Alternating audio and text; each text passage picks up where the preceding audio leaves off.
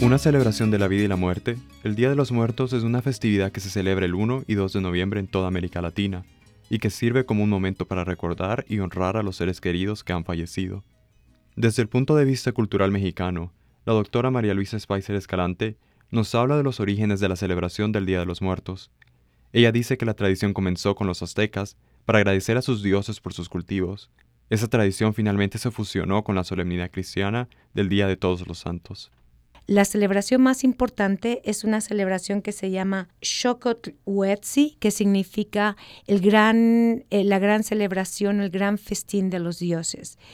Y esa, por coincidencia, cuando los españoles llegan, la celebración de Xocotl-Huetzi era más o menos al mismo tiempo que el Día de Todos los Santos que celebraban los españoles.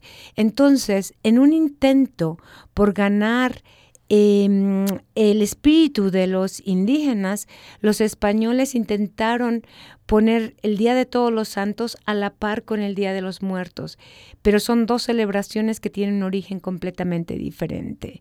Así que es una pura coincidencia que, que se celebren más o menos el mismo día. El Día de los Muertos se celebra de manera diferente según la región de México y otros países de América Latina.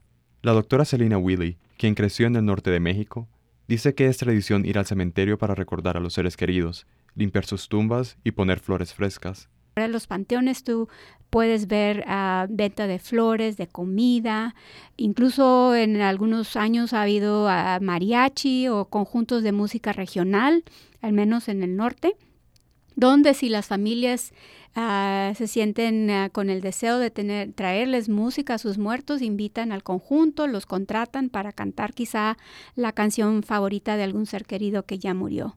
Entonces, en otros países, ah, yo viajo, acostumbro a viajar a Guatemala, no le llaman precisamente Día de los Muertos, pero sí eh, tienen otras celebraciones, algunos platillos específicos como el fiambre, ah, que está algo relacionado, o sea, estas costumbres se han ido extendido y han cambiado a través del tiempo y se manifiestan de diferentes maneras.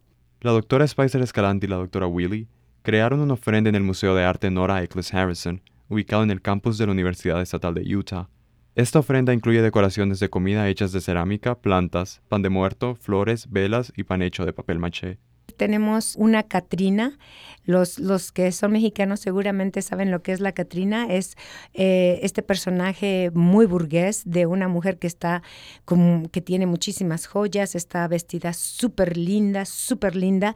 Pero la idea es que no importa no importa la clase social, no importa nuestra educación, no, no importa nuestra edad, todos nos vamos a morir. Entonces, eh, a, partir del positivismo mexicano en el siglo XIX, nace este personaje de la Catrina. Entonces tenemos una réplica de la Catrina de Michoacán, que es una artesanía preciosa. Ojalá la vean, ojalá tengan oportunidad de, visitarla. Y también hemos incluido algunas fotografías para recordar a los muertos. Tenemos, eh, ustedes verán ahí todas las fotografías que tenemos y vamos a tener muchas actividades para los niños. El Día de los Muertos es una celebración de dos días.